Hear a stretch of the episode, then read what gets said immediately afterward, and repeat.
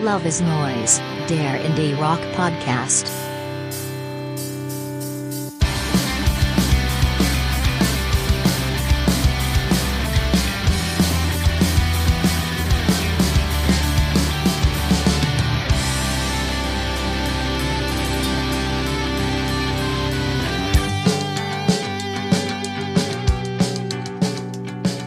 Hallo und herzlich willkommen zur 20. Folge von Love is Noise, dem Indie Rock Podcast.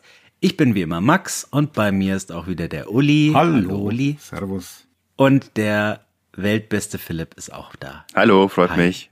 Diesmal kommen wir eine Woche zu spät. Liegt daran, dass wir noch im Urlaub waren. Es sei uns verziehen, wenn wir erzählen, wie es war. Uli. Äh, Ich bin zwar schon ein bisschen länger wieder da, aber der Urlaub war trotzdem schön. Ich war in Dänemark und es war sehr angenehm, 18 Grad, Nieselregen, genauso wie ich es mag. Äh, als ich dann wieder heimkam, war das Wetter wieder schlecht, 36 Grad. Also ähm, habe das sehr genossen. Schönes Land, nette Menschen, leider kein Konzert, das ich besuchen konnte. Dafür habe ich mir ein Fußballspiel angeschaut natürlich. Und ansonsten durchaus gut erholt zurückgekehrt. Und Uno gespielt mit den Kindern, während es draußen regnet. Ähm, ja, eigentlich geregnet hat es nur die letzten zwei Tage, um ehrlich zu sein. Wir hatten eigentlich insgesamt schon Glück. Ähm, vom Wetter her war es okay. Und äh, Uno, nee, wir spielen immer, oh Gott, auch so ein Kartenspiel. Jetzt habe ich den Namen wieder vergessen. Yahtzee. Keine Ahnung, muss ich nochmal nachfragen. Aber ja, wir haben, wir haben viel gespielt. Texas Hold'em. Und ich habe einen super, Platten, super Plattenladen entdeckt. Das noch, by the way, äh, in Odense. Wenn jemand mal dort ist, äh, direkt in der Fußgängerzone ein sehr schöner Plattenladen mit, äh, mit so Kaffee mit dran. Also immer noch ein Geschäftsmodell, das mich sehr reizt, wenn ich das mit dem Journalismus mal nicht mehr hinkriege. Plattenladen mit Kaffee, das hat was. Und was hast du im Plattenladen entdeckt? Ähm, was habe ich mir denn gekauft? Ähm, Beziehungsweise hat das Geld dann noch für den Ja, Sprit ja, nach ja. Hause gereicht? die nehmen der Karte. Also außerdem ist in, in äh, Dänemark eine, eine Schallplatte kostet ungefähr so viel wie ein Bier. Also ähm, 20 Das Euro. heißt, dass die, Weil das Bier so die- teuer genau, ist, meinst äh, Nicht, dass die Platten billig sind, sondern dass das Bier einfach wahnsinnig teuer ist. Ja, ich habe ein paar, paar ganz nette Sachen gefunden. Kellermensch, kennt ihr jemand noch? Dänische Band. Natürlich Ich kaufe mir dann die immer noch. gern mehr Bands von dort. Und äh, die haben ein neues Album und das Vorgängeralbum oder Vorvorgängeralbum, weiß ich gar nicht, mochte ich ganz gern. Schöne, schöne Platte. Habe ich live gesehen, mal Oh, in Berlin. Ein okay. ganz kleinen Club. Ja. Ich kenne Kellermenschen, aber ich kenne die Band nicht. Soll das nachholen? Okay, schon notiert. Hast du den Urlaub außerhalb des Kellers verbracht, Philipp? Ja, und ich hatte ja auch Glück mit dem Wetter, muss ich sagen, obwohl ich in Irland war. Und habe aber gehört, dass es hier in Deutschland äh, schlechter Wetter war. Denn wir hatten eigentlich fast immer schönen Sonnenschein. Und ich habe auch einen schönen Second-Hand-Plattenladen in Dublin gefunden und hätte fast äh, 200 Euro ausgeben, um mir die Electric Ladyland mit den nackten Frauen drauf zu kaufen. Aber hab's dann doch lassen. Und ein bisschen neidisch bin ich schon. Urlaub ohne Kind. Auch mal was anderes wieder. Ich sage jetzt nicht so viel, weil eines Tages wird meine Tochter diese Podcast ja vielleicht nachhören können. Aber es war schon nicht schlecht. und ich kenne gefühlt 90 Prozent der 400 äh, Pubs in der Temple Bar kenne ich jetzt auch. Fontaine CC getroffen? Nee, leider nicht. Aber dafür 500 Versionen von äh, Wild Rover und Whiskey in a Jar gehört, von diversen äh, Pubmusikern interpretiert. Wobei ich sagen muss, äh, mittlerweile sind diese Pubmusiker auch immer jünger und jetzt wird auch schon Avril Lavigne und Backstreet Boys auf irisch gemacht. Das ist jetzt nicht unbedingt so, ja, mei, gut, mit genug Guinness geht es schon runter, aber war ein bisschen befremdlich. Ja, ich war leider nicht ohne Kind. Äh, nein, ich habe mich sehr gefreut, mit meinem Kind in Urlaub zu fahren nach Spanien an die Costa de la Luz und wir hatten auch entspannte 40 Grad am Anfang. Ich hatte da auf frischen Atlantikwind gehofft und äh, ja, war dann eher wie wenn man den Föhn anlässt. Aber es ähm, hat Spaß gemacht, halt Kinderhotel und volles Programm. Alles für Mini-Club. Kleinen und dann kommt man zu weh. Ja, genau. Also, naja, da ist er zweimal reingegangen. Da hatten, da hatte ich dann zwei Stunden Ruhe, um mal ein Buch zu lesen oder im Buch zu lesen. Aber das war's dann auch. Also irgendwie komme ich im Urlaub zu weniger, als wenn ich arbeite. Das, das Maskottchen hat ein bisschen gruselig ausgeschaut. Du hast mir ein Foto geschickt von eurem Hotel mit irgendeinem äh, Das Hotelmaskottchen. Ähm, es hieß, oh Gott, schon wieder ver- verdrängt. Hm, Reich ich nach. Aber bisschen Musik gab's in der Zwischenzeit auch. D- Ähm, und bevor wir loslegen, muss ich natürlich noch meine kurze Rede halten. Werte Hörerinnen und Hörer, willkommen zurück aus dem Urlaub, falls ihr auch da wart. Wir verlangen nichts für diesen Podcast. Wir wollen nichts von euch, außer eure Ohren und vielleicht ein paar Sternchen in der Podcast-App eures Vertrauens oder sagt's doch einfach euren Freundinnen und Freunden, dass es uns gibt. Abonniert uns bitte auch, damit ihr uns nicht verpasst. Und vergesst nicht, in den Shownotes zu jeder Folge findet ihr auch eine Spotify-Playlist mit allen Songs, über die wir hier geredet haben. Zumindest zu jedem Album, das wir erwähnt haben, ein, mindestens einen Song. Und jetzt steigen wir ein. Ja, ich wollte erst noch erwähnen, dass wir auch eine E-Mail-Adresse haben. Ach, Philipp, da komme ich später dazu. Ähm, ähm, danke. Möchtest du sie auch sagen? Äh, ich glaube, es war loveisneuespodcast at gmail.com. Ich wollte sagen at yahoo.com. Sehr richtig. Wir wollen nicht euer Geld. Wir schalten auch keine Werbung, aber wir wollen eure Meinung, Lob, Kritik, Verbesserungsvorschläge, Anregungen, ähm, alles, was ihr wollt, an die eben von Philipp genannte E-Mail-Adresse. Habe ich jetzt noch was vergessen? Ja, ja, und wir wollen eure Seele, aber das ist ein anderes Thema. Fällt mir keine coole Ritual ein. Also starten wir in die News. Indie News. Wir starten wie immer mit dem Beef oder den Beefs des Monats. Ihre ganz persönliche Lehrstunde zum Thema osteuropäische Geopolitik bekamen die Killers unlängst bei einem Auftritt in Batumi in Georgien. Ähm, normalerweise laden die Killers immer einen Fan auf die Bühne, um ihn bei For Reasons Unknown am Schlagzeug zu helfen. Nur der diesmal Auserwählte offenbarte der Band auf der Bühne, dass er aus Russland sei, was nicht verwundert, nachdem tausende Russen ja auf der Flucht vor der Zwangsrekrutierung über die georgische Grenze geflohen sind. Ähm, Brandon Flowers fragte daraufhin das Publikum, äh, wir kennen die Etikette in diesem Land nicht, aber dieser Typ ist ein Russe. Ähm, ist es okay, dass ein Russe hier raufkommt? als er als Antwort äh, Buhrufe erntete, fragte Brandon Flowers, ähm, seid ihr jetzt fertig oder was? Und äh, bemühte sich um einen wohlgemeinten Moment der Völkerverständigung, in dem der Sänger ähm, Russen und Georgier als Brüder bezeichnete, was das Publikum zu Proteststürmen animierte. Ihr könnt jemanden nicht als euren Bruder anerkennen? fragte Flowers. Ist er nicht euer Bruder? Ähm, wir sind alle durch Grenzen ähm, in, äh, zwischen unseren Ländern getrennt, aber bin ich nicht auch euer Bruder, obwohl ich aus Amerika bin? Zu diesem Zeitpunkt ähm, verließen ähm, berichten nach viele Menschen das Konzert bereits und äh, später beendeten die Killers ihr Set dann auch ohne Tschüss zu sagen. Inzwischen hat sich die Band entschuldigt und ähm, lässt die guten Menschen von Georgien wissen, dass es niemals ihre Intention war, irgendjemanden anzugreifen. Ja, ähm, ja. die Amerikaner halt, ne? Typisch, ähm, typisch amerikanische immerhin, Ignoranz.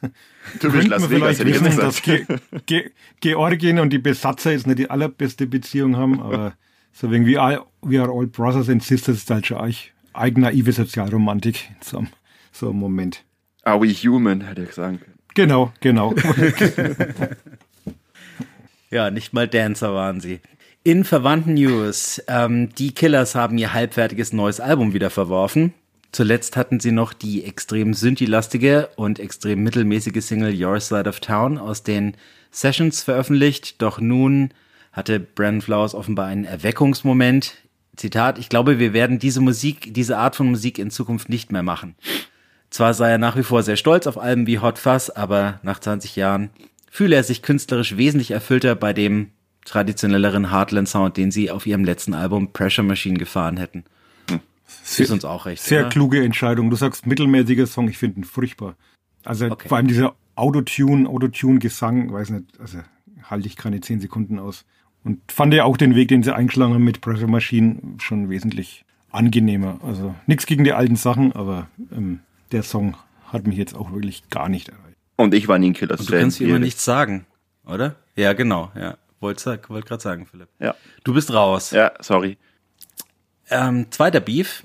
In den amerikanischen Charts waren zuletzt zwei Country-Musiker an der Spitze, die recht offen nach rechts geblinkt haben. Zuerst kam Jason Aldean, der in seinem Hitsong Try That in a Small Town und dem dazugehörigen Video recht offen zur Lynchjustiz gegen linke und schwarze Demonstranten aufgerufen hatte. Und es folgte der bis dato unbekannte Oliver Anthony mit dem Song Richmond North of Richmond, der in Bezug auf Politiker auch die eine oder andere QAnon-Verschwörung aufwärmte und nebenbei Sozialhilfeempfänger verunglückt. Beide, diese Country Stars, wurden in der Folge zu Helden in den rechten Medien.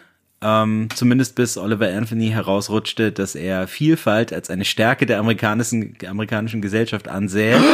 Dann, ja, dann war es recht schnell wieder vorbei mit der Fanliebe ähm, der Trump-Anhänger.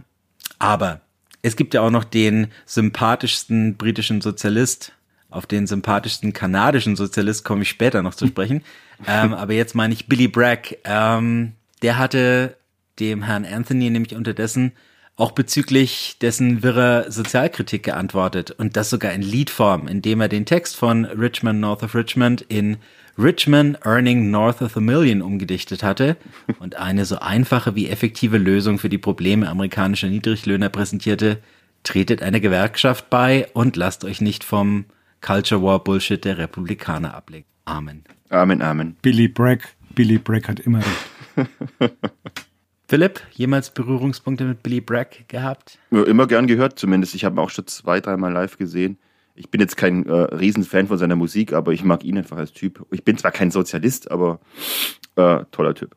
Ich habe ihn kennengelernt im Englisch-LK. Da hat mein cooler Lehrer, liebe Grüße an Herrn Witt, nämlich als wir Macbeth besprochen haben, natürlich danach gleich äh, Milkman of Human Kindness aufgelegt. Mhm. Und äh, ich bin Bragg daraufhin nicht gleich verfallen, aber ich weiß ihn zu schätzen. Fast mehr noch als Person, denn als Musiker. Eben, ja. Aber ja, so ein Best-of kriege ich auch. Ja. Nun, aber Und ich glaube, er hat mal. bleiben wir bei der Eliten. Ich, mir fällt ein, er hat, Ja. glaub, irgendwann mal, äh, war nicht sein Durchbruch, war doch, also Come Together, glaube ich, von den Beatles gecovert hat. Die hatte ich früher mal auf dem Mixtape drauf, die Version von ihm. Äh, egal, egal, mal egal. Ich wollte sagen, durch Elitenkritik und eine Nähe zu Verschwörungstheorien sind besonders mit ihrem letzten Album auch Muse aufgefallen. Die beschworene Unbeugsamkeit gegenüber denen da oben, die endet offenbar aber schnell, wenn es ums Geldverdienen geht.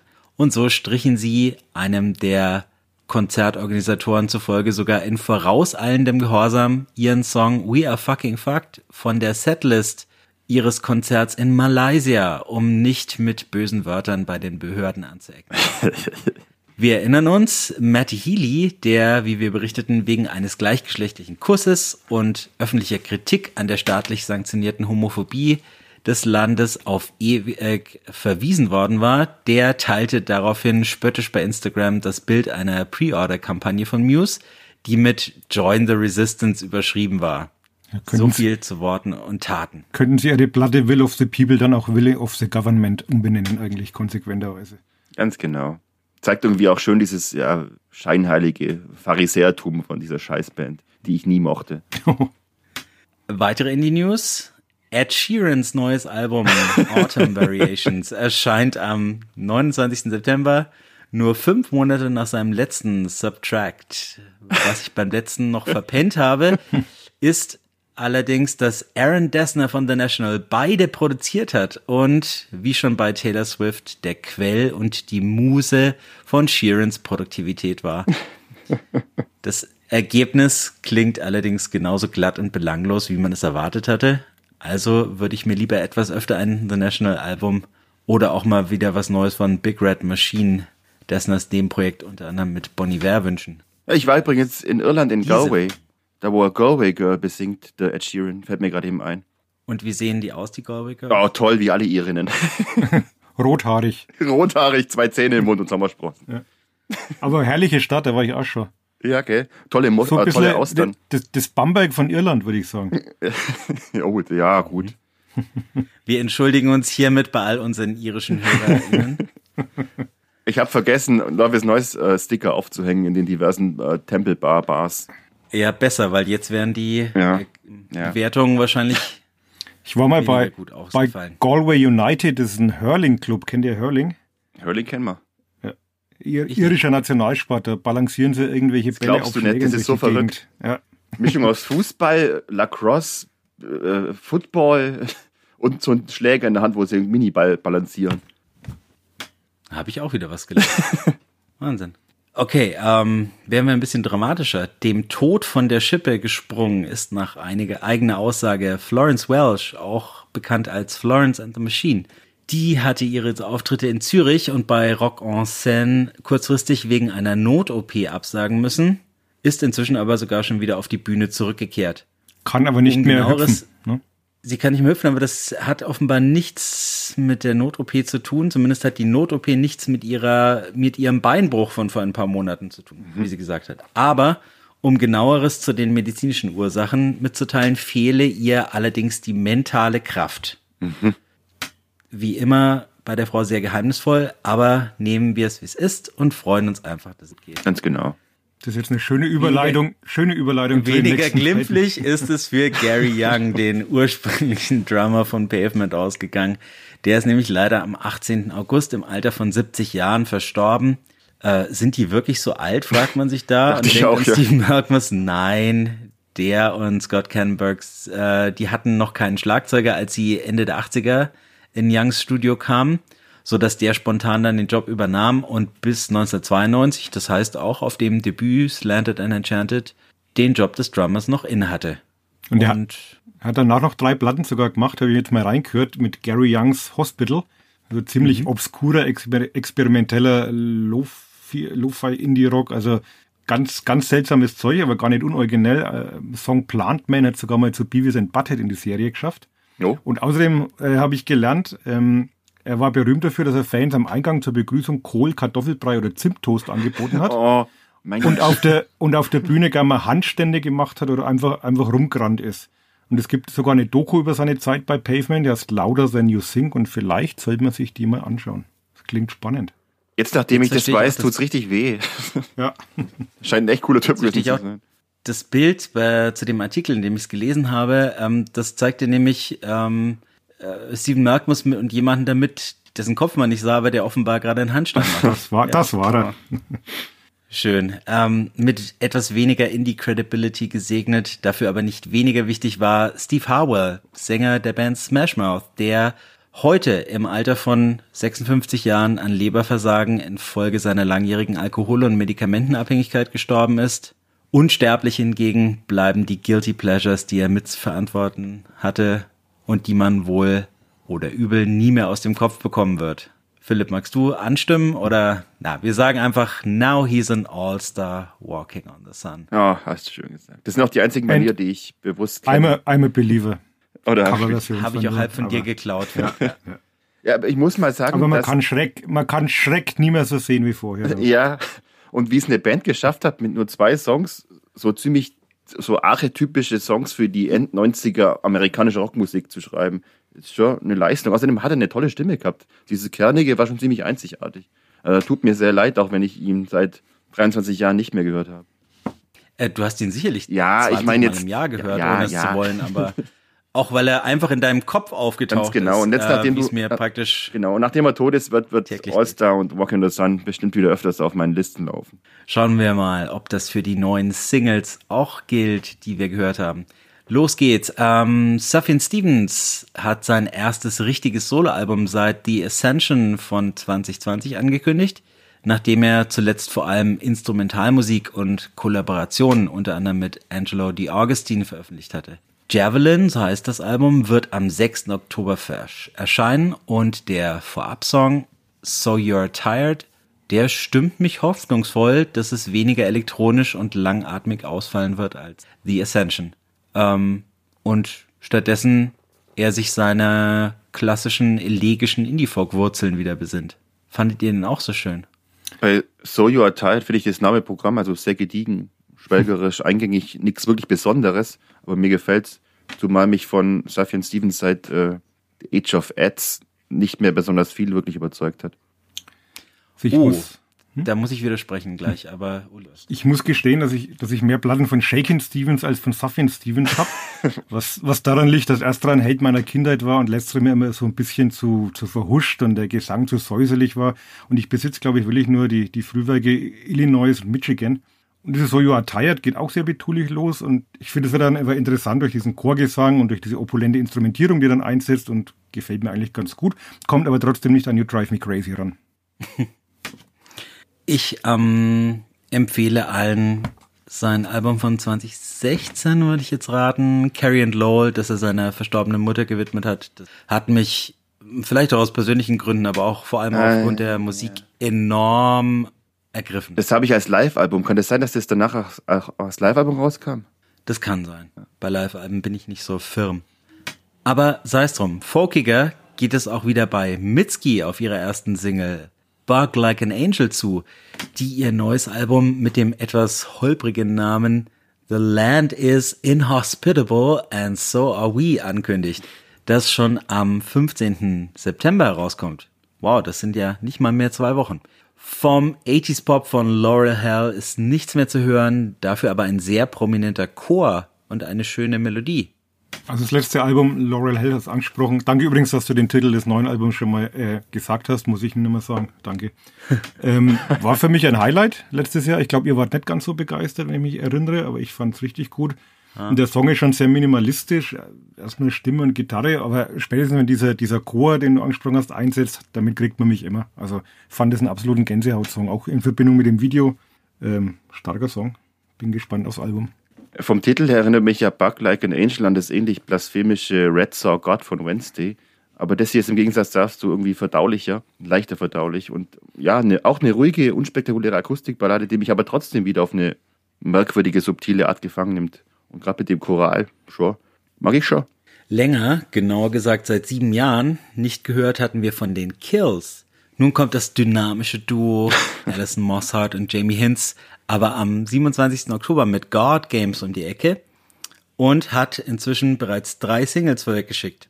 Die verkünden zwar keinen Rückfall in alte Bluesrock-Zeiten, aber zumindest wieder mehr Dynamik und stärkeres Songwriting als auf Ash and Ice von 2016, das mich damals ziemlich enttäuscht hat, nachdem sie mit Midnight Boom vor 15 Jahren eins meiner liebsten Alben überhaupt gemacht haben. Und die drei Singles fand ich alle extrem unterschiedlich, aber trotzdem überzeugend. Hä. Dich wohl weniger, Philipp. Ja. Ich meine, ich bin ein großer Alison Mossart-Verehrer, nicht erst seit The Dead Weather. Jamie Hinz kann ich nicht leiden, weil der mit der Schützenfrau der Welt zusammen war und nicht ich. Äh, aber dieses New York ist mir irgendwie zu uninspiriert. Außerdem vom Sound her ein bisschen zu arg an Jack White angelehnt, wie ich finde. Und auch das L.A. Hex haut mich absolut nicht vom Hocker. Das ist irgendwie so ein bisschen hm. so anbiedernder, pseudomoderner, beatgetragener Songstrukturen, die, die mag ich nicht. Und Alison Mossad ist auch als Rapperin nicht wirklich zu gebrauchen. Also ich finde, das waren ein bisschen gurkige Singles. Hm. Ich fand sie eigentlich ganz ansprechend. Also von diesen ganzen Mann-Frau-Dingern, Duos äh, sind mir die Kills eigentlich mit am liebsten, seit es die White Stripes nicht mehr gibt natürlich. ähm, und wie du schon sagst, Alison Mossad ist schon wirklich, finde ich, eine der coolsten Sängerinnen überhaupt, die da draußen rumlaufen. Ich fand äh, LA Hex den interessanteren Song, weil er so ein, so ein Gospel-Vibe hat dann irgendwann, sehr atmosphärisch ist, aber fand jetzt auch, äh, den, dritten Song habe ich noch nicht gehört. Ich kann dann nur noch New York. Ähm, rumpelt gewohnt, cooler Beat. Nichts Spektakuläres, gebe ich dir recht, aber muss man mal im Gesamtkontext des Albums dann hören, könnte schon interessant werden. Mich wundert jetzt vor allem, dass dem Philipp irgendetwas zu nah am Sound von Jack White war. ja, das klingt zu abgekupfert, zu, zu wenig eigen. Weil die Kills waren ja schon mal ziemlich cool eigentlich. Also ihre Coolness kann man ihnen nicht absprechen. Ne? Abseits der Musik sicherlich niemals absprechen. Aber meine liebste Kill-Story bleibt, ähm, dass ihr Album Blood Pressures sich damals um ein Jahr verzögert hat, weil Hinzes damalige Freundin, du hast sie erwähnt, Kate Moss, seinen Laptop in einem Wutanfall in den Pool geworfen hat und daraufhin die Demos von waren. Die darf das. Ach, die Reichen und Schönen. Übrigens, wusstet ihr, dass auf Irisch äh, das Wort Crack so viel wie Spaß bedeutet? Nur weil du gerade eben Kate Moss gesagt hast, viel mehr. Also es ist so gälisch. Crack heißt so viel wie Spaß. Also jetzt, die haben echt jede Menge Crack in Irland. Jetzt müssten wir äh, folgerichtig eigentlich ähm, mit Pete Doherty weitermachen, aber wir sind bei einem wesentlich gediegeneren Zeitgenossen gelandet. Ähm, ein Jahr ähm, haben sich Wilco nämlich seit Cruel Country jetzt äh, nur Zeit gelassen, bevor Cousins, das nächste Album, am 29. September das Licht der Welt erblickt. Und wenig überraschend ist der schöne Akustikpop der Vorab-Single Evicted. Ein wenig Spannung soll aber wohl erzeugen, dass Cousins das erste Wilco-Album seit A Ghost is Born ist, das sie nicht selbst produziert haben. Diese Rolle übernahm nämlich die walisische Artpopperin Kate Le Bon, deren Handschrift auf dem Rest des Albums dann hoffentlich etwas deutlicher ausfällt auf der Single. Das Thema, Will Thema Wilco hat man ja schon öfter hier. So eine, so eine absolute Kritiker-Lieblingsband, deren Genialität sich mir nie so ganz erschlossen hat. Ich habe sie auch schon live gesehen, aber auch, auch dieser Song kommt irgendwie über das Prädikat ganz nett bei mir nicht raus. Aber vielleicht bin ich auch zu doof. Ich weiß es nicht. Bist du nett. Aber ich finde schon vom ersten Akkord, dann hat mir der Song ein Lächeln ins Gesicht gezaubert. Das ist irgendwie beschwingt, ohne groß Getöse. Da passiert ja anscheinend wenig Innovatives, aber ist halt so ein Wohlfühl-Sound, der zum Sommer auch passt ob ich den Song jetzt nächsten Sommer schon wieder vergessen habe oder nicht, im Moment passt er. Ähm, ja, ganz bei ihren Leisten bleiben auch die Mansingers aus Philadelphia. Das meint hemdsärmeliger und emotionaler Heartland Punk. Den Opener von ihrem neuen Album Some of It Was True, das am 13. Oktober folgt, gibt es mit Hope is a Dangerous Little Thing schon zu hören und er ist zwar um Längen besser als die Vorboten des Gaslight Anthem Albums, mir im Refrain aber auch einen Tick zu schunkelig. so eine Band, die man, die man einfach mögen muss. Also ich mag es, weil so vollkommen unprätentiös auch sind. Also die schauen ja eher so aus wie, wie Chemielehrer, aber bringen halt eine wahnsinnige Energie auf die Bühne und haben so ein Händchen für Hooklines und Hymnen. Und ich finde den Song gut. Also neben Pub, Flatliners und Red City Radio sind Mensingers eigentlich momentan so meine Lieblingsband aus dieser neueren Punkrock-Generation. Und fand den Song jetzt auch absolut gelungen und auch da bin ich gespannt aufs Album. Ich finde aber, wäre da nicht die Stimme vom Sänger, äh, Greg, schieß mich tot, dann, dann wäre das hier Lupenrenner Pop-Punk. Muss ja nichts Schlechtes sein.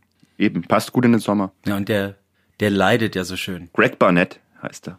Ja, äh, wer sich mit der Band noch nicht so auskennt, der möge aber bitte erstmal bei After the Party oder On the Impossible Past einsteigen, das ich zu meinen liebsten Punk-Alben überhaupt zählen würde, letzte. Okay, ähm, ein anderes Liebling dieses Podcasts, der kommt zum Schluss. Ähm, bei den Filmnews. Sophia, der Tod und ich, die Verfilmung von T.S. Ullmanns ersten Roman, der läuft bereits in den Kinos und dazu gibt es jetzt auch noch eine Solo-Single, deren Titel mein grammatikalisches Empfinden nach wie vor schwer belastet. Egal, was ich tun werde, ich habe immer an dich gedacht. Nachdem ähm, das als Journalisten ja euer täglich Brot ist, ähm, da habe ich mal eine Frage, müsste hier nicht Futur 2 ich werde immer an dich gedacht haben stehen, damit es. Augenblick mal, du bist doch der Lehrer. bei, bei Ts. Ja, aber mich verbessert ja niemand. Bei, bei Ts ich werde immer an dich gedacht haben. Ja. ja. Sei es drum, es ist ein guter T-Song, wie man ihn sich vorstellt inklusive Phrasen wie nach 24 Bier und ich fuhr weinend durch die Nacht. Immerhin nicht im Taxi wie der Kollege Wiebusch. äh, den Film habe ich noch nicht gesehen, aber äh, ich habe vor ein paar Jahren das Buch gelesen. Es fing echt schön an, wurde mir persönlich dann aber ein bisschen zu actionlastig und fantasymäßig. Wo die zwei Tode aufeinandertreffen dann. Ja. Ja. Ja, ich finde auch, es ist als Song jetzt eher unspektakulär, aber auch in Sachen Grammatik gilt dasselbe wie bei Billy Bragg. T hat immer recht. Vor allem, seit er mich für mein Höchstgedü-T-Shirt bei Rock Pike gelobt hat, ähm, werde ich nie mehr in meinem Leben irgendwas Schlechtes sagen über T.S. Ullmann. Und ich fand jetzt auch in Verbindung mit den, den Trailer, äh, fand ich den Song recht passend. Also so für sich allein stehen fand ich ihn jetzt fast ein bisschen langweilig. Aber wie gesagt, in Verbindung mit dem Film, glaube ich, funktioniert der. Und ich fand auch das Buch damals, ähm, ich habe ja nichts gegen ein bisschen Science Fiction und ja, fand ich eigentlich recht unterhaltsam. Und mal gespannt, der restliche Soundtrack wird ja von äh, Steiner und Matt Leiner gestaltet, so viel ich weiß. Ähm, mal gespannt, wie sich das dann anhört. Und werden wir den Film auf jeden Fall baldmöglichst anschauen. Und egal, was ich tun werde, ich habe nie ein böses Wort über den guten T.S. Ullmann verloren. Darum sage ich zu dieser Single nichts, weil sie mir ehrlich gesagt nicht so wirklich taugt, weil sie irgendwie müde klingt. Aber ja, ist ja egal. T.S. ist und bleibt ein Spitzentyp. Ich tue nichts Schlechtes über T.S. Ullmann gesagt haben werden. Getan. Punkt. Punkt. Das waren die News. Weiter zu den Album. Indie Album Reviews. Und der Philipp startet mit ein paar schwedischen Favoriten. Aber erst muss ich mich noch berichtigen. Ich sagte, Billy Bragg hätte Come Together gecovert, aber es war tatsächlich She's Leaving Home. Und damit hat er im Mai 88 die erst, den, den ersten Platz in den UK-Charts belegt, was erstaunlich ist. Ja. Immer traurig, wenn es dann kein eigener Song ist. Mei. Aber. Was soll's. Aber ah, Themawechsel. In meiner, ja, in meiner Turbo-Jugend, da gab es eine Zeit, es dürfte so um das Jahr 2004 gewesen sein, da dominierten drei Bands meinen Musikgeschmack. Natürlich Turbo Negro, dann die Helicopters und schließlich die Hives. Es war halt die Ära, ja, an der in der an Skandinavien kein Weg vorbeiführte. Und ohne den anderen jetzt Unrecht tun zu wollen, allen voran dem seligen Henk im Himmel, live waren die Hives eine unantastbare Bank. Also Howlin, Pelle Almquist und die Jungs from Sweden, die ich bestimmt ein knappes Dutzend Mal live gesehen habe, haben mich und meine Jungs einfach jedes Mal weggeblasen. Das war schlichtweg die Herrschaft des mächtigen Tyrannosaurus Hives, der erst ein Jahr später von den Party Animals aus Norwegen vom Thron der Punkrock-Karnivoren gestoßen wurde. Ja, bei den Hives war es halt immer diese extravagante Mischung, die es gemacht hat und gebracht hat. Diese augenzwinkernde Großspurigkeit, ironische Arroganz, kontrollierte Hysterie, Garagenpunk, Rockabilly mit indigitalen Methoden. Also die legitimen Erben der legendären Monks halt. Aber dann kamen eben andere und von den Hives nicht mehr viel, das einen mitgerissen hat. Das überambitioniert in Richtung Format, Radio, blinzelnde Black und White Album 2007 war eine Enttäuschung und Lex Hives von 2012 hatten mich auch einigermaßen kalt gelassen. Unverdienterweise, wie ich kürzlich beim Wiederhören festgestellt habe. Habe ich die Hives jetzt in den seither vergangenen zwölf Jahren wirklich vermisst? Also bewusst eher nicht. Jetzt aber macht mir The Death of Randy Fitzsimmons, Fitzsimmons ihr sechstes Album klar, ich hätte sie besser mal vermissen sollen. Vor allem, weil in den letzten zwölf Jahren so viel Bockmist auf der Welt passiert ist und die Hives für die Dauer eines Albums einfach nur Spaß machen endlich mal wieder so Spaß, für den ich diese Band geliebt habe und weiterhin liebe. Will heißen Startschuss mit Bogus Operandi, das wir hier auch schon gewürdigt haben, und ein Song, der in Sachen Ohrwürmigkeit in der gleichen Liga wie Hate to Say I Told You So, Main Offender oder Walk Idiot Walk spielt. Äh, ein Instant-Klassiker eben und äh, gefolgt von diesem eine Minute Kracher Trapdoor Solution und den nächsten Hit Countdown to Shutdown. Das ist schon mal ein Einstand nach Maßanzug. Äh, Rigor Mortis Radio ist ein Groover vor dem Herren und ich freue mich schon auf rasende Ausflipper wie The Bomb im Moshpit. Sogar die langsamen und eher bläserlastigen Stücke wie Stick Up machen Laune, vor allem wenn man sie zwei oder dreimal gehört hat. Wie das Album generell mit der Zeit wächst, natürlich nur rein metaphorisch, denn erwachsen werden die Hives Gottlob nie mehr. Ihre großen Meisterwerke haben sie mit Veni Vidi Vicious und Tyrannosaurus Hives ja längst abgeliefert. Die bleiben unerreicht und auch mit dieser sehr guten Platte kommen sie an dieses Niveau nicht mehr ran. Vielleicht liegt es aber auch nur an mir, denn ich bin für meinen Fall seit 2004 doch wohl etwas erwachsener geworden oder bildet mir zumindest ein. Es wäre im Übrigen auch müßig, über den Tod von Randy Fitzsimmons viele Worte zu verlieren, zumal die Hives auf diesem Album selbst kaum Worte über diese Fake-Album-Origin-Story verlieren. Überhaupt äh, ist es so offenkundig anachronistisch, halbdebile Geschichten um Alben herumzubauen, um den halblebigen Anschein von dem Konzept vorzutäuschen, dass ich diese Band dafür einfach noch mehr lieb habe. Und ich freue mich drauf, Pelle und die Jungs in knapp drei Wochen in München mal wieder live äh, sehen und huldigen zu können. Like I said, like I said, like I said, like I said. Uli, mach du. Geht mir, geht mir ähnlich wie dem Philipp. Ich habe nicht unbedingt auf ein neues Album der Hives gewartet, aber jetzt freue ich mich, dass es da ist.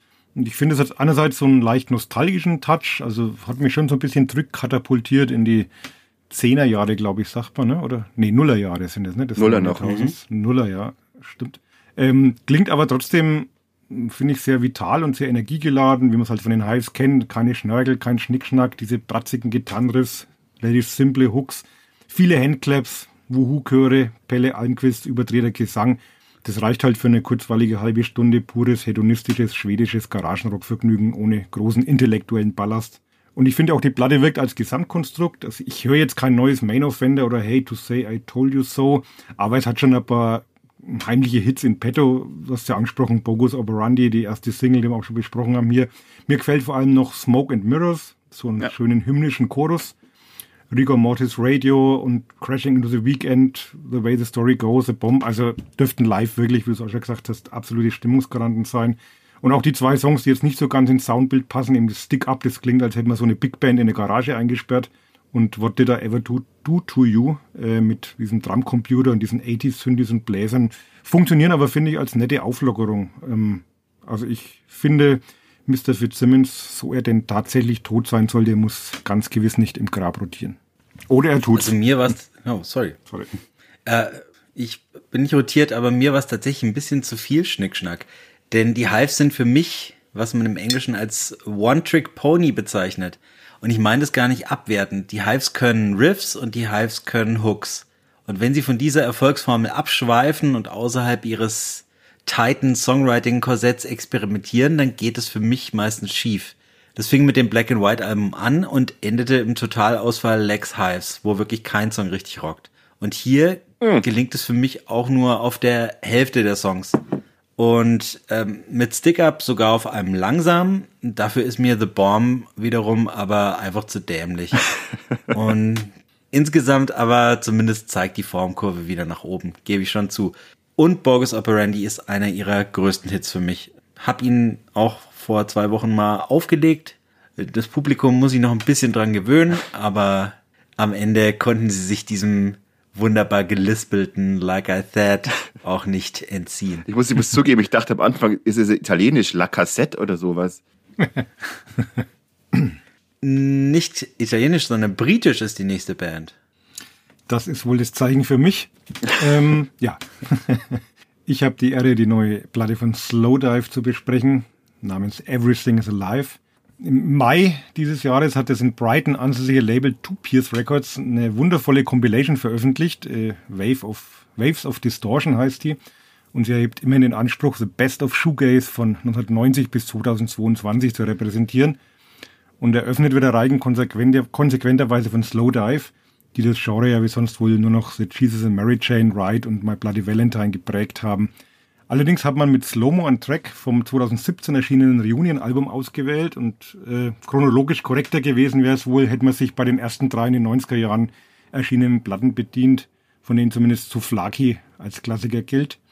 Andererseits spricht es auch für das konstant hohe Qualitätslevel im Output dieser Band aus dem britischen Reading, welches auch das aktuelle Album Everything is Alive bestätigt.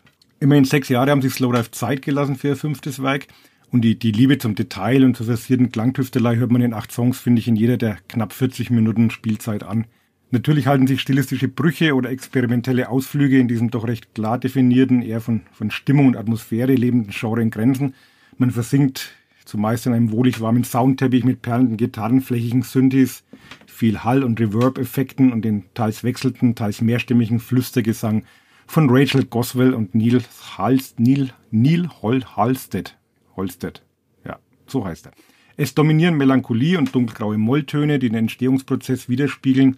Everything is Alive ist auch ein Stück weit Trauerarbeit, weil zwei Bandmitglieder zuletzt Vater oder Mutter verloren haben. Trotzdem schimmert immer wieder Licht durch die Dunkelheit und wartet jeder Song mit so eigenen Nuancen auf. Der Opener Shanty mit seinem bluggernden Ambient Sound hätte seinerzeit auch gut auf Pygmalion gepasst. Das enigmatische Slow-Motion Instrumental Prayer Remembered pendelt zwischen Schwermut und Momenten der Hoffnung. Alfie, nee, Alive, Elfie. Da habe ich mir jetzt vertippt. Das heißt, Alive klingt im Gegensatz dazu fast schon munter und verströmt poppiges 80er-Flair. Und auch das hypnotische etwas an The Cure erinnert, dieses Slap, würde perfekt auf einen Stranger Things Soundtrack passen. Andalusia Place ist eine von Holstead zärtlich gehauchte Ballade voller bittersüßer Sehnsucht. Skin in the Game, ein Slowdive typischer Ohrenschmeichler. In Chain to a Cloud dient der spät einsetzende Gesang anfalls als Hintergrundgeräusch. Der heimliche Hit der Platte ist aber das Indie-Disco-kompatible Kisses, das auch von New Order stammen könnte. So ist Everything is Alive nicht nur das überfällige Lebenszeichen einer Kultband, die immerhin in ihrer zweiten Schaffensphase jetzt auch schon länger zusammen ist als in der ersten, die ja von 1989 bis 95 dauerte, sondern ist auch der Beweis, dass die Geschichte des Shoegaze und Dream Pop noch längst nicht auserzählt ist. Auf dem nächsten Waves of Distortion Sampler sollte man Slowdive lieber schon mal ein Plätzchen frei halten. Danke, Uli nachdem wir jetzt schon eine Woche später aufnehmen als sonst, wollten wir die, unsere HörerInnen nicht noch einen weiteren Monat auf die Slaughter Review warten lassen. Aber eigentlich ist ein Wochenende, das wir jetzt mit der Platte hatten, zu kurz, um abschließend sagen zu können, wie gut dieses Album ist. Dass es gut ist, das steht für mich ebenfalls außer Frage. Aber da die Band sich diesmal noch deutlich mehr auf Atmosphäre als klassische Songstrukturen verlässt, muss man dem Album Zeit und vor allem auch ruhige Momente zum Hören geben. Außer dem schönen und poppigen Kisses springt einen hier nichts so direkt aufs erste Hören an, auch weil die Gitarren diesmal deutlich sparsamer oder zumindest seltener als Gitarren identifizierbar eingesetzt werden, als noch auf dem selbstbetitelten Slowdive von 2017. Ähm, dieses Album ist auch mein wichtigster Referenzpunkt, weil ich zu Zeiten von Souflaki noch die Prinzen gehört habe. ähm, äh, auch ist diesmal kein so richtiger Übersong dabei, wie sie ihn damals, ähm, also 2017, mit Sugar for the Pill noch hatten. Aber mit Ausnahme des relativ verzichtbaren Instrumentals Prayer Remembered finde ich die ersten drei Viertel relativ über alle Zweifel erhaben, bevor Changer Cloud und The Slab so ein bisschen ausfransen. Also potenzieller Top Ten Kandidat, aber mehr kann ich jetzt leider noch nicht sagen. Außer hört euch bitte mal Rachel Boswells irgendwie schon wieder vergessenes Nebenprojekt Minor Victories von 2015 an. Ja. Das war mit Stuart Braithwaite von Mogwai und Justin Locke von den Editors und ebenfalls großartiger Shoegaze, aber eine ganze Spur rockiger als das. Philipp, Kisses hatte dir ja schon vorab keine allzu großen Begeisterungsstürme entlockt. Nee. Wie sah es denn mit der auf Albumlänge aus? Nun ja, ihr wisst ja, dass ich äh, bisweilen meine Probleme mit Elektronik habe, auch minimaler Elektronik im Allgemeinen und Dream Pop im Speziellen. Und Slowdive sind eine große Band gewesen, wie Uli schon sagte. Und Mitglieder im Trioviat des Shoegaze auf jeden Fall. Aber Everything is Alive ist in meinen Augen kein Shoegaze mehr, sondern eben Ambient und Dream Pop in super Zeitlupe. Und das finde ich auf Albumlänge bei allem Respekt für den Stellenwert dieser Band doch dann einfach irgendwie ermüdend. Und außerdem kommt es mir so vor, als würden die meisten Songs nur vorgaukeln, dass sie irgendwie clever wären. Dabei ist es in Wahrheit ziemlich viel banales Gewinsel. Ich will auch nicht zu hart sein, zumal Ui, Uli sie ja offensichtlich sehr lieb hat. Aber Ja. ich bin einfach auch nicht in der Stimmung für dieses Album zurzeit. Ich bin heute in sommerlicher Stimmung und die ganze Zeit schon. Und, und ja, bei anderen Bands kann ich mich wenigstens noch an doofen Texten reiben, aber hier an gar nichts irgendwie. Und mittlerweile muss ich sagen, dass mir Kisses sogar ganz gut gefällt im Vergleich zu allen anderen Songs. Hart. Dabei bin doch eigentlich ich Letztes- diesmal für den. Ja, le- sorry, letztes Mal, letztes Mal zerstört das Springsteen, das Mal zerstört das Slowdive. Wir sind hier der Totengräber-Podcast der Rockmusik, habe ich das Gefühl. Ich komme mir auch leicht schmutzig vor, Du baust mir die Überleitung Ach, jetzt Philipp. praktisch. ja, ähm, ich habe es zum Schluss noch mit einer deutschen Band zu tun. Und eigentlich machen Verrisse ja Spaß, doch es gibt wohl kaum eine undankbarere Aufgabe, als im Jahr 2023 ein Album von Matzen zu besprechen.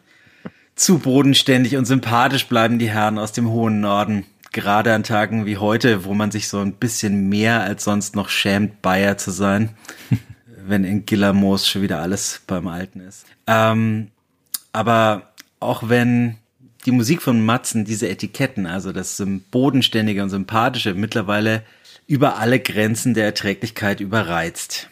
Gut gemeint ist halt noch nicht gut gemacht, wäre eine würdige Plattitüde, um die musikgewordene Untiefe von Hollywood, ihrem neunten Langspieler, zu umreißen. Doch wann immer sich nach zwei Songs wieder genügend Schaum vor dem Kritikermund gesammelt hat, muss man ihn schlechten Gewissens wegwischen, statt mit Gift und Galle vermischt aufs Papier oder den Bildschirm zu spucken.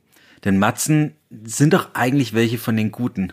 Sie haben sogar zu Beginn ihrer Karriere mal zweieinhalb gute Alben veröffentlicht.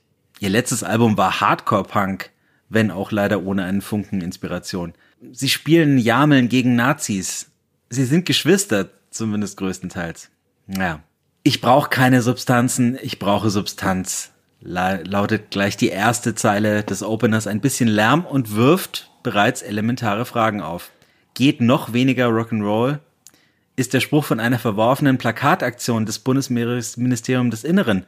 Und woher bekomme ich schnell Substanzen? Es sind noch zehn Lieder. Eigentlich stimmt der dazugehörige Sprechgesang, untermalt von Staccato-Gitarren, noch milde, doch mit dem furchtbar aufgesetzten gute Laune Refrain zerschlägt sich spätestens jede Hoffnung auf ein letztes Fünkchen Kompromisslosigkeit.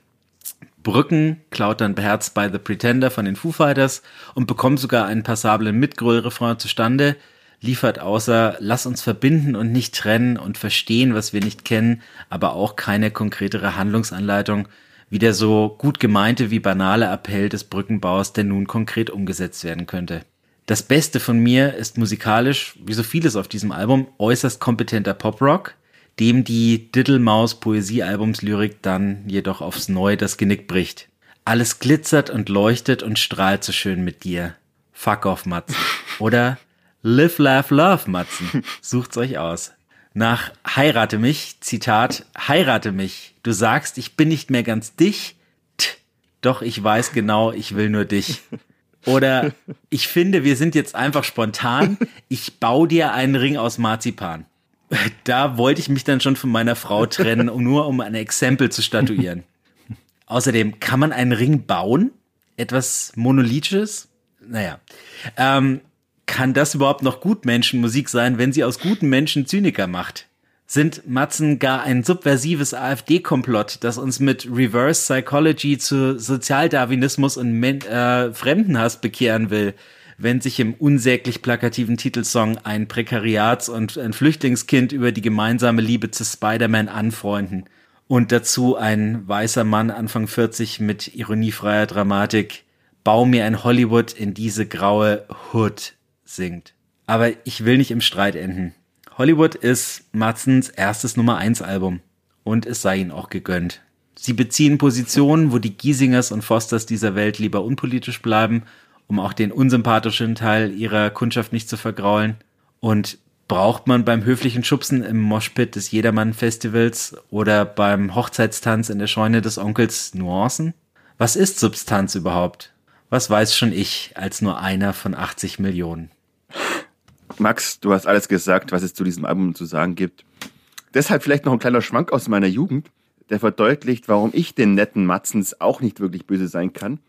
Ähm, war ungefähr zu meiner Abiturzeit, als ich mit der Clique in unserer schwäbischen Stammkneipe saß, dem legendären Fredericks mit dem legendären Wirt Jürgen Motzek, aka der schmutzige alte Mann. Äh, das Bier und die Jackie Cola Tabletts sind jedenfalls gelaufen wie nichts Gutes. Und so kurz vor Morgengrauen dröhnte Nachtbaden von Matzen aus den Boxen. Und die Folge war, alle, die noch laufen konnten, sind zum benachbarten Baggersee gepilgert. Nicht nur zum Nachtbaden, sondern auch zum Nacktbaden. Und ich habe bis heute eine Narbe an meinem rechten Oberschenkel, als ich aus unerfindlichen Gründen gegen das Steg geschwommen bin. Nachtbaden gehört seither zu meiner Sommersongsammlung und Matzen sind gute Typen. Ein Album habe ich von denen nicht und werde es auch nie besitzen, es sei denn, jemand schenkt mir eins. Ja, man sieht halt wieder das, was wir ja gerade in Bayern erleben, wenn, wenn Brüder was gemeinsam machen, kommt nicht immer was Tolles dabei raus. ähm,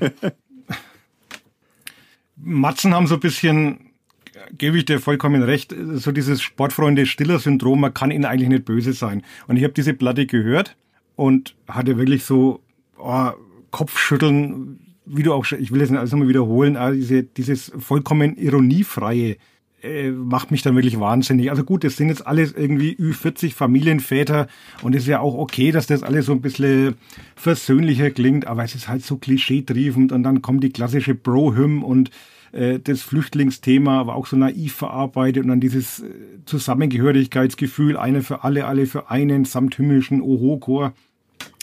Ich wollte diese Platte dann zwischendurch hassen, weil ich Matzen früher mal mochte und eben gedacht habe, wie kann man nur so in diesem äh, Mainstream äh, Vincent Weiss, äh, Giesinger, was weiß ich, Sumpf so versinken mit der Zeit.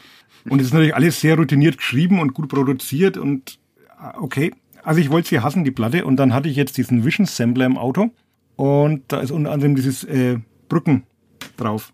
Und es macht mich wahnsinnig, ich krieg das nicht mehr aus dem Ohr. Ich habe das jetzt irgendwie fünf, sechs Mal gehört und jetzt habe ich wirklich einen Ohrwurm, den ich nicht mehr wegkrieg. Also allein die Art, wie er da singt, lass uns Brücken bauen, also nicht bauen, sondern bauen, das, das, macht mich wahnsinnig, aber es hat sich in meinem Ohr festgesetzt und ich musste mich schon dabei ertappt, dass ich mitsinge im Auto bei einer Platte, die ich eigentlich hassen wollte. Und dann denke ich mir schon wieder, machen sie vielleicht doch irgendwas richtig und äh, wir sind einfach viel zu, zu streng. Und ich muss sagen, der letzte Song, ich glaube, du hast das nicht explizit erwähnt, wir haben immer noch die Sonne. Den fand ich dann nochmal richtig gut mit dieser laut-leise-Dynamik und diesem sinfonischen Mittelteil. Also sie könnten es eigentlich schon, aber ja, eine Platte, die niemanden wehtut, aber die man halt auch nicht wirklich braucht. Und jetzt gehe ich wieder Brücken singen. Und Uli, lieber Bauern wie Jo, das kann man schon so sagen. Mo Motzen, Motzen. Lieber Brücken bauen als einen Ring aus Marzipan. Ja, absolut. Uli, wenn du schon dabei bist, hast du auch was Kurzes und Gutes für uns, eine kleine Empfehlung. Aber natürlich, und zwar einen Monat. alten Bekannten kann ich hier mal wieder anpreisen, was ich sehr gerne tue, weil ich weiß, dass er auch unseren Podcast sehr gerne hört. Ähm, ich habe ähm, im Angebot das Frisbee-Maul aus Bamberg mit dem Album Pete die Musik des Bamberger Solokünstlers Michael Mitch Hoffmann hatten wir hier schon 2021 mal vorgestellt. Nun gibt's ein neues Album, das aber eigentlich ein altes ist. Aufgenommen wurden die Songs nämlich bereits 2010, damals noch in kompletter Bandbesetzung. Dann, wie es oft so geht im Leben, trennten sich die Wege und die Aufnahmen verschwanden im Archiv. Und äh, Hoffmann hat die Pandemie dann unter anderem dazu genutzt, um die verstaubte Festplatte vom Dachboden zu holen, das Material neu abzumischen und nun digital und als CD zu veröffentlichen. Und es wäre in der Tat sehr unverantwortlich gewesen, der Menschheit diese kleine Hit-Review vorzuenthalten, weil die letzte EP, wieder allein, die wir hier vorgestellt haben, eher noch so von nachdenklich melancholischen Zwischentönen geprägt, dominieren hier noch mitreißende Pop-Punk-Hymnen mit charmanten Indie-Appeal. Und weil auch die Texte wieder gespickt sind mit feinem Wortwitz und einigen klugen Gedanken, ist Pete keineswegs ein nostalgieseliges Relikt, sondern ein überfälliges Recycling. Bitte anhören. Grüße Mitch. Ja, ich äh, hab was aus Österreich. Ich hätte gern auch was aus Mauretanien gehabt, weil da haben wir auch Hörer, sagt mir die Statistik. Aber Grüße. wir leben jetzt erstmal diesmal mit ähm, My Ugly Clementine und ihrem Album The Good Life.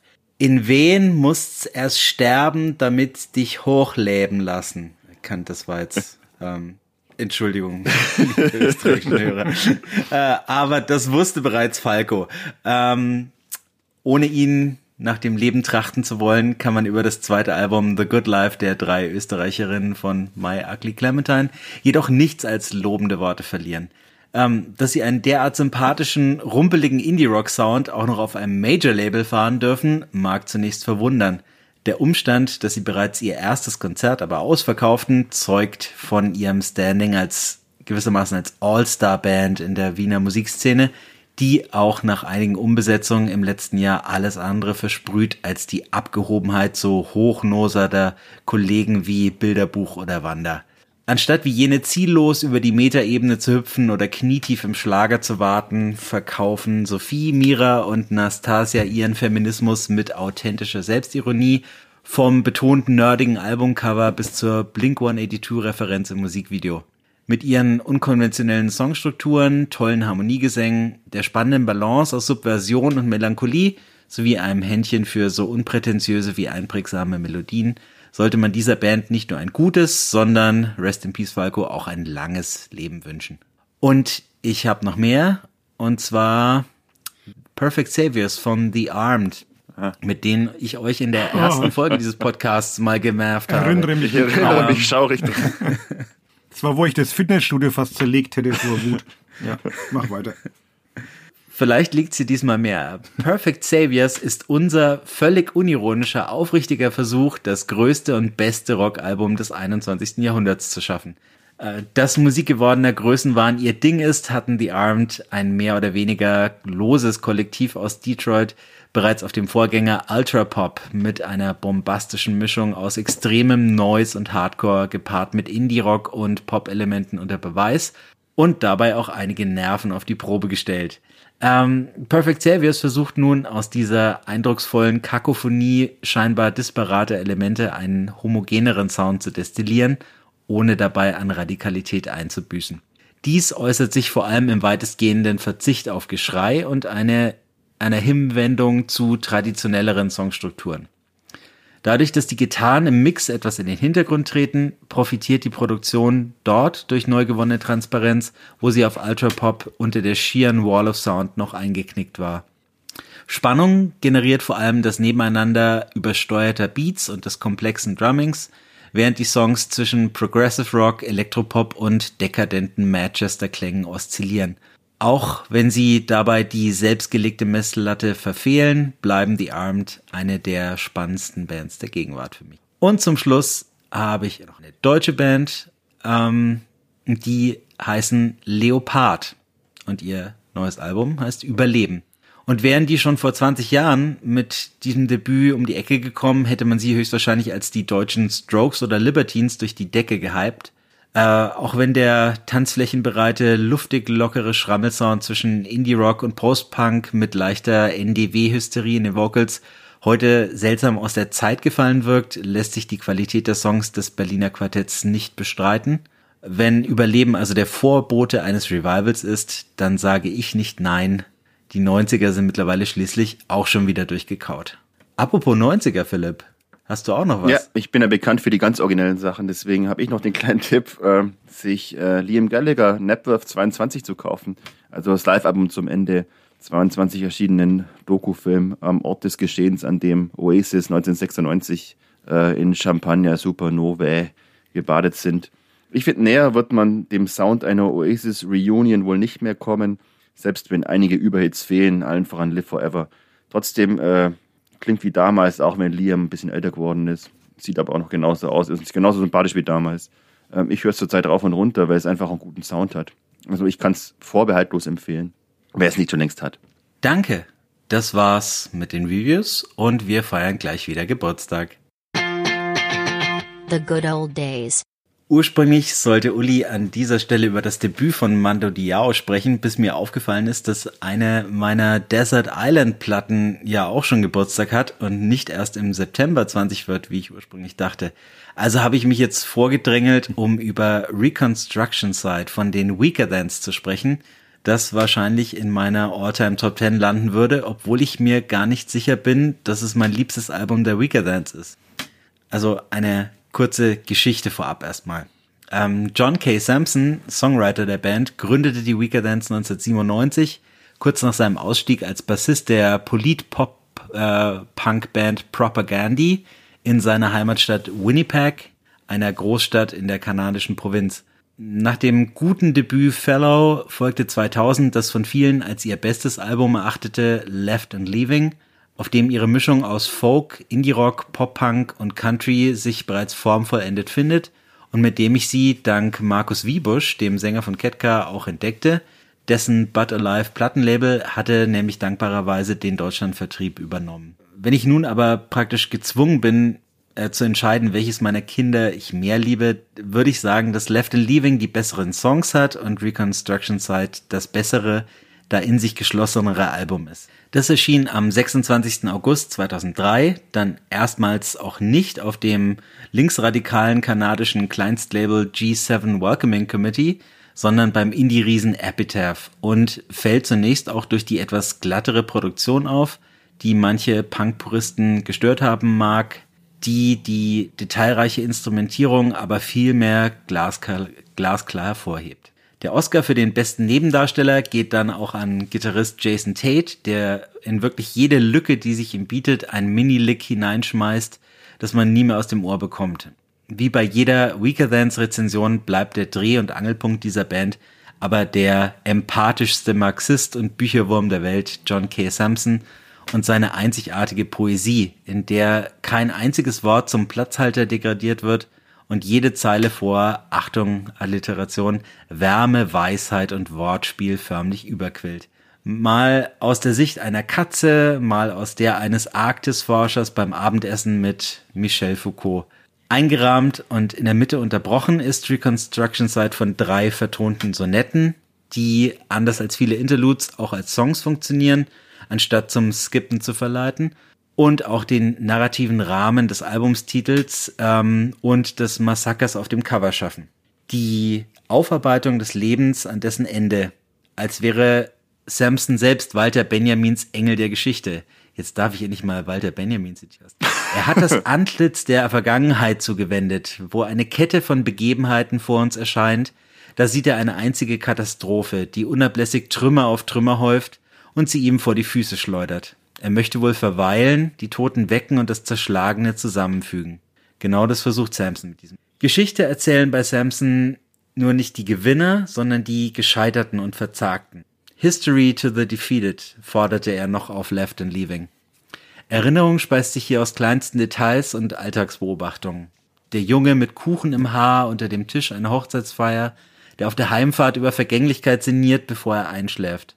Diese nostalgischen Miniaturen türmt Samson zu sinnstiftenden Krücken für den Weg, der das Ziel bleibt, gerade weil sein Ende hoffnungslos ist. Ich könnte jetzt aus jedem Song zitieren und dabei wahrscheinlich in Tränen ausbrechen, aber dieses Album ist auch einfach zum Weinen.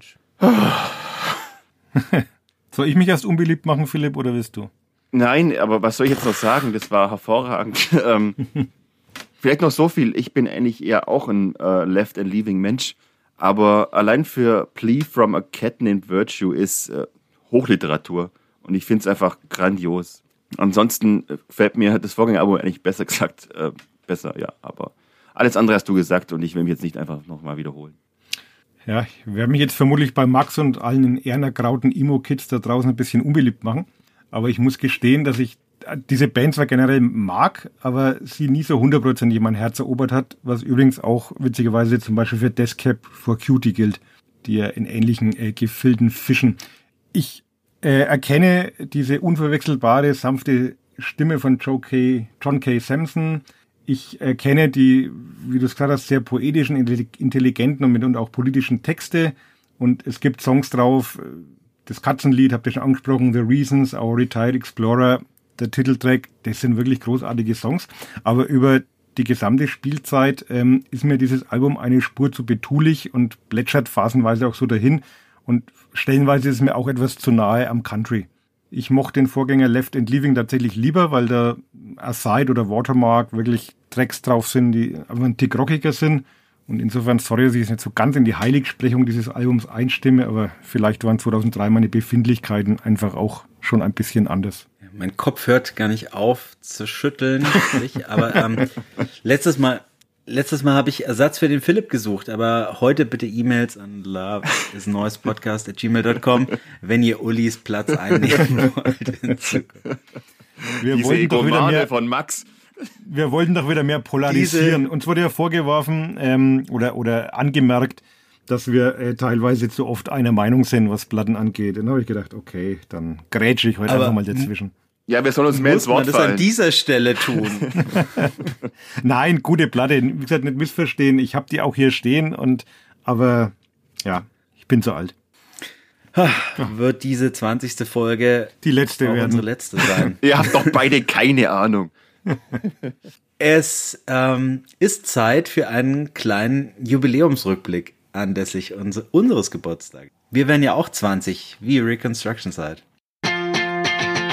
der Headliner. Wir nehmen diesen unseren runden Geburtstag zum Anlass, um nach 20 Folgen und eineinhalb Jahren ein bisschen Nabelschau zu betreiben und zurückzublicken. Es sind im Laufe der Zeit ja auch immer noch neue HörerInnen dazugekommen und vielleicht wecken wir ja euren Appetit, noch etwas in unseren Archiven zu stöbern. Und deshalb ähm, gehen wir ein paar Kategorien durch, anhand derer wir uns äh, ja, zurückbesinnen wollen die erste ist schönster Moment. Philipp, was war dein schönster Moment in diesem Podcast? Ja, für mich persönlich natürlich mein 20. Mein, mein persönliches Highlight war da diesbezüglich mein Loblied auf 20 Jahre Elephant von den Stripes, für das ich sogar meine Ex-Freundin nicht zu schade war, um ein paar liebevolle Zeilen einzusprechen. Also da geht einem ja das Herz auf. Und dann muss ich mal loswerden, wie dankbar ich dir, Max, und dir, Uli, bin, wie viel ich ja, von euch schon gelernt habe, wie viel ihr mich auch lehrt, in welche Geheimtipps ihr mich einweiht und wie viele Nicht-Geheimtipps ich erst durch euch auch für mich entdeckt habe. Deshalb einfach mal jetzt heute Danke, Mates, auch dafür, dass ihr die Geduld mit mir nicht aufgebt und dass ihr auch weiterhin noch Hoffnung für mich habt. Die Tränen fließen gleich am Anfang. Wird's emotional. Sommerlochzeit. Ja. Und wir haben uns natürlich nicht abgesprochen vorher, was wer sagt. Insofern äh, wird es jetzt da vielleicht ein paar Doppelungen geben. Bei mir ist es nämlich auch so, dass für mich immer so ein schönster Moment ist, wenn ich das Gefühl habe, dass ich dank euch und ich muss sagen, natürlich oft auch dank dem Max vor allem wieder etwas Neues entdeckt habe. Also kann der Beispiel nennen, Gangs of Use, Gang of Use zum Beispiel, Aeon Station, Captain Planet zuletzt. Bands, die, die ich bislang nicht kannte. Oder dann auch sogar auch alte Sachen. Das finde ich dann fast noch spannender, die irgendwie aus irgendwelchen Gründen an mir vorbeigegangen sind. Wie jetzt zum Beispiel äh, Tom Verlaine. Das hat damals der Matze, ähm, glaube ich, vorgestellt. Also nachdem er gestorben ist. Also nicht der Matze, sondern Tom Verlaine. ähm, oder Grüße Matze. Ich hoffe, es möge dir gut gehen. Toi, toi, Matze. oder, oder die Archers of Love. Ähm, also da waren wirklich schon ein paar Sachen dabei, wo ich dann sehr glücklich war, dass ich meinen musikalischen Horizont ein bisschen erweitern konnte. Dafür auch von mir ein Dankeschön. Ja, und ich danke äh, euch, äh, liebe Hörerinnen und Ach Hörer. Ähm, denn mein schönster Moment, das war unsere erste Hörer-E-Mail, weil ich mir da zum ersten Mal sicher sein konnte, dass wir diesen Podcast nicht nur für uns selbst und ein paar Bekannte machen, die aus Sympathie oder Mitleid zuhören. Oder weil sie ähm, gezwungen mittlerweile, werden. Ja, mittlerweile ist da ja eine ganz ordentliche Community draus erwachsen, was mich wirklich ein bisschen stolz macht. Ähm, trotzdem freue ich mich nach wie vor über jede Mail weiterhin, als wäre es äh, die erste. Also schreibt uns bitte an loveisneuespodcast.gmail.com. Und wir brauchen noch nicht nur euer Lob, ähm, was ihr uns auch ganz leicht als Bewertung hinterlassen dürft. Ähm, vielleicht nehmt ihr euch sogar mal eine Minute und schreibt noch zwei nette Zeilen in, bei Apple Podcast oder Spotify. Ähm, aber wir freuen uns genauso ähm, über konstruktive Kritik also um euch mal hinter die Kulissen schauen zu lassen, in letzter Zeit, da gab es mehrmals so Anregungen, dass wir uns bei unseren Kommentaren zum gleichen Album zu oft wiederholen würden. Also wir drei praktisch das gleiche sagen. Und deshalb haben wir jetzt Besserung gelobt und arbeiten an uns und schicken uns jetzt schon vorab unsere Reviews zu, um solche Wiederholungen zu vermeiden. Und Soll das heißen, ihr trotzdem, zieht euer mehr- Zeug vorher ab oder wie? sagen dann trotzdem wieder das Gleiche. Damit zumindest der Uli nie mehr sagen muss, was soll ich jetzt noch sagen. You took the word rights out of him. Apropos, schlimmster Moment. Philipp, du bist wieder dran. Ja, ganz klar, als ich die Nachrufe auf Hank von Helvete gleich in Folge 1 und später dann auf Taylor Hawkins halten musste. Äh, und freilich auch, als ich mir die Autumn-Trilogie des Grauens von den Pumpkins in Gänze anhören und auch noch besprechen musste. Uli? Ich fand wirklich schlimm, ähm, es ist ja nur einmal passiert, äh, es war auch relativ früh, dass wir eine Folge nochmal komplett neu aufnehmen mussten, weil bei der Aufnahme irgendwas schiefgegangen ist. Und, Das war auch ähm, schön, ja. es war, ich fand es damals einfach wahnsinnig schwer, dasselbe nochmal zu sagen, ohne, ohne sich nur zu wiederholen und aber das Spontane auch nicht zu verlieren. Also man macht dann halt Gags, die man irgendwie schon mal gemacht hat und man weiß aber genau, die anderen kennen den Gag jetzt schon und lachen dann halt nochmal so höflichkeitshalber. Also das fand ich wirklich eine Herausforderung. Ist Gott sei Dank nur einmal passiert. Äh, seitdem hat es immer geklappt, aber es fand ich echt, äh, mental hat mich das ziemlich ähm, äh, überfordert und ansonsten bin ich über Philips Springsteen-Bashing immer noch nicht ganz hinweggekommen. Das war doch kein Bashing. Doch, doch. Aber Uli, wenn es dich beruhigt, ich lach bei dir immer nur höflichkeitshalber. Ja, das dachte ich mir schon. Ich schicke ja auch meine Gags vorher Ja. dir zu, dass du dich darauf einstellen kannst. Ähm, ja, das war auch mein schlimmster Moment. Äh, am Ende der Aufnahme unserer ersten Folge, die wir damals noch dummerweise in einem Zwei-Stunden-Take aufgenommen haben. Und ich dann auf Stopp geklickt habe und das bunte Rädchen sich zu drehen begann und nicht mehr aufhörte. Und ja, das war eine echte Feuertaufe. Aber ist zum Glück seitdem nicht mehr passiert, außer in der Klopf gerade mal auf Holz. Juli-Folge letzten Jahres, wo dann mein Mikro kaputt war und ich nur ganz, ganz, ganz, ganz, ganz leise war und ähm, der Sound dann furchtbar war, als ich ihn aufgeblasen habe. Passiert hoffentlich auch nicht wieder. Da stehen eh noch einige Liter Bier aus von dir, ne? Ja, ich war nicht eigentlich unlängst ein Treffen. Ja, ja, Vorgesehen. dazu, dazu kommen wir später noch. Captain, bei Captain Planet irgendwie geplant? Captain Planet geplant? Aber vielleicht schaffen wir es auch vorher. Stimmt, ja, wann sind denn die nochmal in Nürnberg? Da müssen wir die, Oktober. müssen wir die Hörer jetzt nicht Oktober, teilhaben ja, lassen ja. an den Terminvereinbarungen. Ja, ja, okay. Äh, Wir kommen nämlich zum peinlichsten Moment. Philipp, ist dir was peinlich? Eigentlich nicht, aber, aber eine Sache, die ging mir nicht runter. Ich habe sie heute nochmal angehört. Das war damals Libertines gegen Ketka in unserem Mash-Up-Battle of the Alpen vom Oktober 2002. Mhm. Und ihr beiden überstimmt mich und lasst damit Up the Bracket nicht nur fallen, sondern kürt dann auch du und wie viele deiner Freunde sogar zum Gewinner des ganzen Contests. Ich finde, also das ist ein tolles Album, aber trotzdem gegen die Konkurrenz eine historische Fehleinschätzung. Bei aller Liebe für Ketka. bei aller Liebe für Ketka. Aber Up the Bracket ist einfach das stärkere Album. Ich habe es mir echt mal angehört. Das ist Hammer. Aber peinlich? Das ist doch, wir haben doch später noch die Rubrik der größte Spalter. Da hätte sich das doch. Das war mir aber peinlich gegenüber Leuten wie Pete Doherty, dem echt viele Sachen nicht mehr peinlich sind. Okay. Hm. Pete, der Dauerhörer, sorry von uns allen, aber auf den Magus lasse ich nichts kommen, solange es nicht der Söder ist.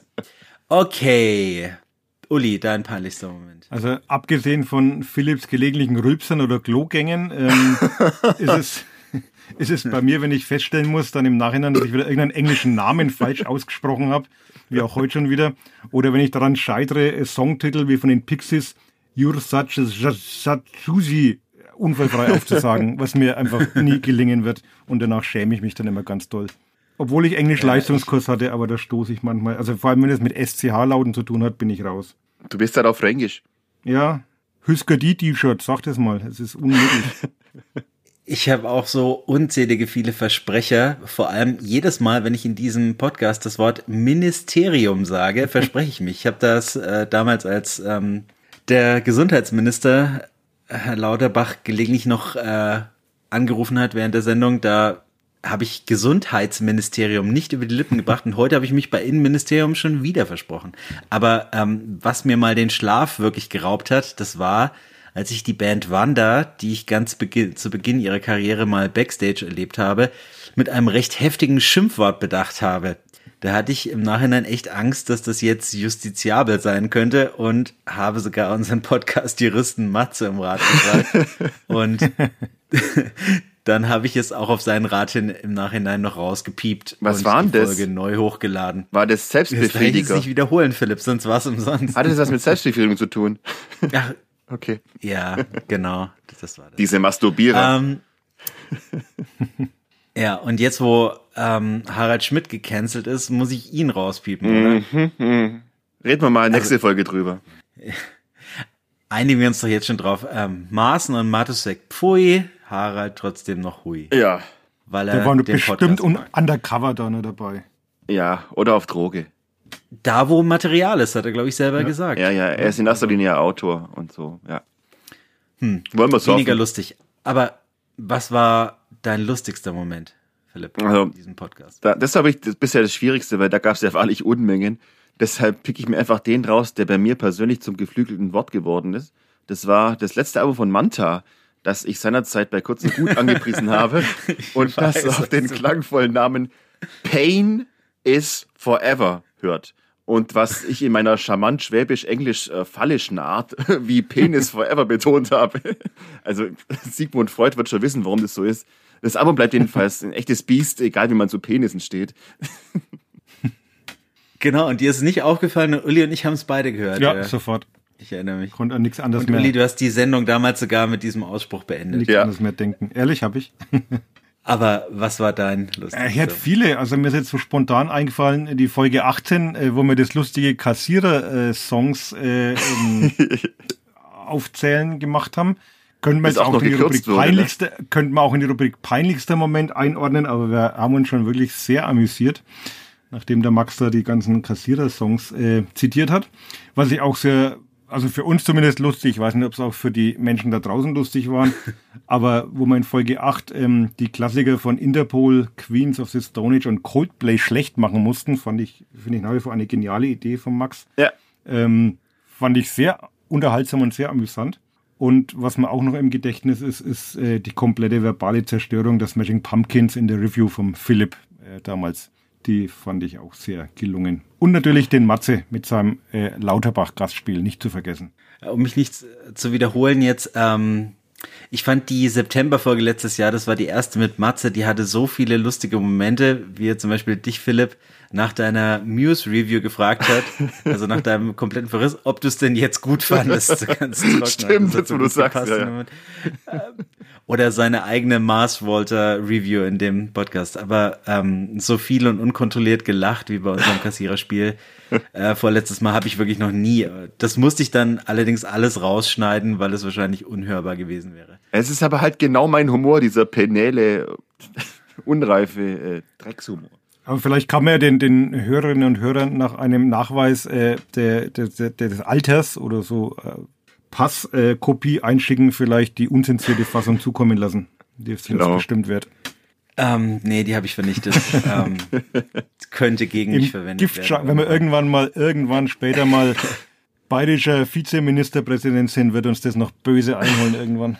Ich möchte betonen, dass wir, ähm, ja, dass wir keine Judenwitze gemacht haben. Nein. Gottes Willen. Auf das Niveau wollte ich es jetzt auch nicht bringen, aber war ja doch schon ähm, derb. Handfest. Handfest. Ja. Was war denn unser größter Spalter, Philipp? Äh, da muss ich zwei Sachen nennen. Das eine, Neben Ketka und Libertines. nein, ja, ne, ne, ich finde natürlich Jack White, äh, dessen beiden letzte Alben in meiner Jahrestop 10 äh, 2022 waren und für die Ulle, äh, Uli äh, freundliches Desinteresse hatte und Max, du sogar mitunter beißenden Spott übrig hattest. Aber grämet euch nicht, ihr beiden, ich habe euch längst vergeben. Und natürlich meine andauernde Abneigung gegen die Smiths, äh, die ihr beiden ja haltlos vergöttert.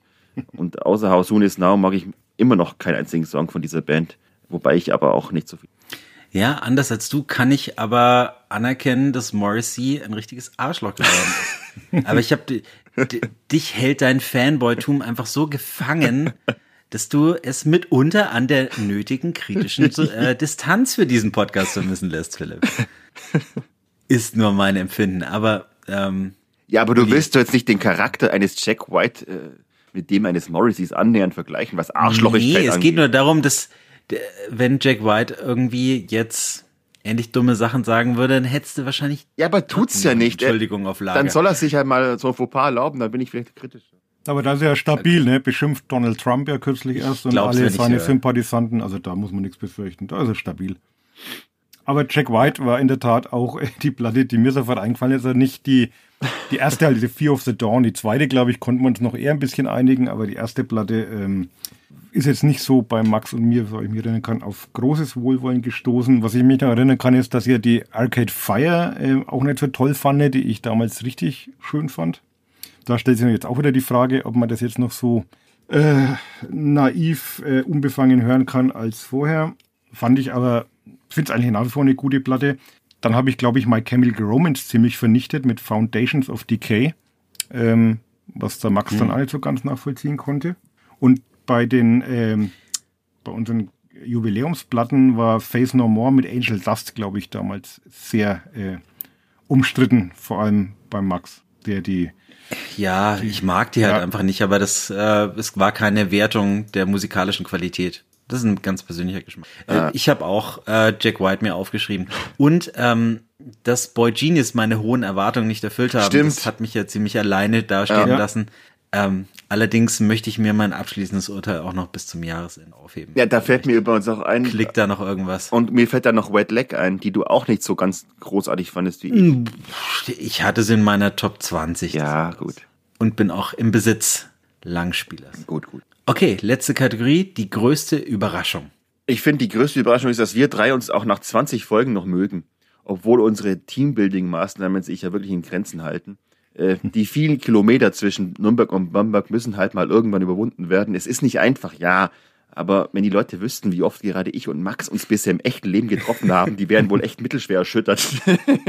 Deshalb jetzt hier in aller Öffentlichkeit und vor unseren Millionen Hörern, es muss endlich ein Redaktionswandertag eingeführt werden, bevor der erste Schnee fällt und noch in diesem Jahr. Ja, ähm, wir werden auf jeden Fall dieses Jahr noch zusammen treffen, zu dritt, aber dazu gibt's dann mehr in der nächsten Folge.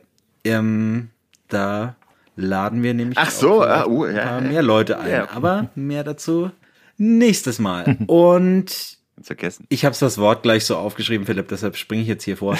ähm, das mag auf die Hörer vielleicht anders wirken, aber ähm, wir haben ja schon alle drei vor diesem Podcast privat nicht viel miteinander zu tun gehabt. Ähm, Philipp, dich habe ich genau einmal in meinem Leben nicht gesehen. ähm, einmal zu viel. Aber es mag seinen Grund haben, ja. Ähm, trotz der nur 50 Kilometer zwischen uns. Aber ich äh, bin wirklich überrascht, ähm, zu was ähm, in meiner Empfindung guten Team wir zusammengewachsen sind. Auch wenn uns jetzt noch keine, davor noch keine lange Freundschaft verbunden hat. Und ja, würde euch jetzt schon als meine Freunde bezeichnen wollen. Ich habe auch das unbestimmte Gefühl, dass ich euch ganz gut kenne, obwohl das eigentlich nicht so ist. Ich kenne euch ja beide schon länger und wusste schon immer, dass ich euch mag. Insofern überrascht mich das alles nicht. ich bin ja, ich bin ja das verbindende Glied praktisch zwischen euch beiden, wenn ja. man so will. Penis forever. Penis forever, Uli.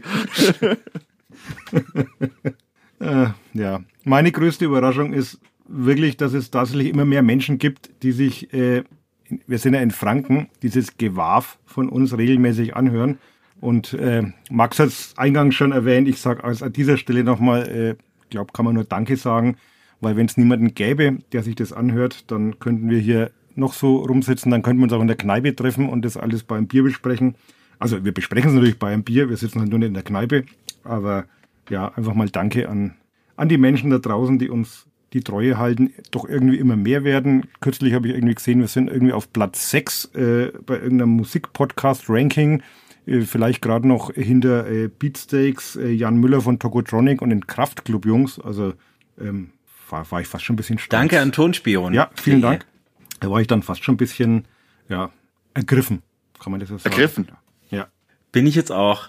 Und bevor wir das Schluchzen anfangen, blicken wir auf die nächsten 20 Folgen oder auch nur auf das, was in der nächsten Folge vielleicht noch wichtig ist. Future Noise. Äh, ja, nachdem wir ähm, gerade noch kurz vor der Trennung standen, haben wir uns jetzt wieder alle lieb. Aber nachdem der Uli mir gerade seine wahre Meinung über die neue Matzenplatte verraten hat, hebe ich mir das, das hebe ich mir auf, bis du für die Freien Wähler kandidierst. Und dann, dann kriegt die Süddeutsche auch einen Anruf. Ähm, ja, ähm, wir blicken nur noch auf die Neuerscheinungen bis Ende September, von denen ihr ein paar wahrscheinlich auch in der Folge 21 besprochen hören werdet. Es geht los am Freitag, 8.9. Angel Dust. Das ähm, Beste ja, Album Faith No More. Entschuldigung. Ist auch drei, äh, warte, Brand New Soul heißt das Album. Nee, die Band heißt Angel Dust.